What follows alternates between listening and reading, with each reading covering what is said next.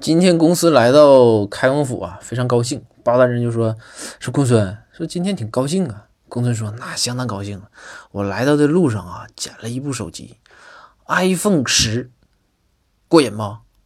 包大人说：“这这你你捡东西得还人家啊，我们是公务员，那必须得讲究，道德要有高度。”呃，公孙说：“说是是，我是要还的。说我捡完之后不一会儿，就有个女的给我打电话，就说。”想这个约我见面，请我吃顿饭，然后把这个让我把手机还给他。包大人一听，哎呦，这有门啊！说声音好不好听？这个公孙说，那挺甜啊，这个好几个加号。包大人说，那祝你成功啊！就今天晚上吗？这个公孙说，啊，是今天晚上就去。话说到这儿呢，咱就说第二天。第二天呢，公孙非常沮丧的就来了。包大人说，说公孙怎么这么沮丧啊？这又出啥事儿啊？这昨天你这不挺高兴吗？还跟美女一起出去吃饭，你这要结结束单身生活了，应该高兴才对呀。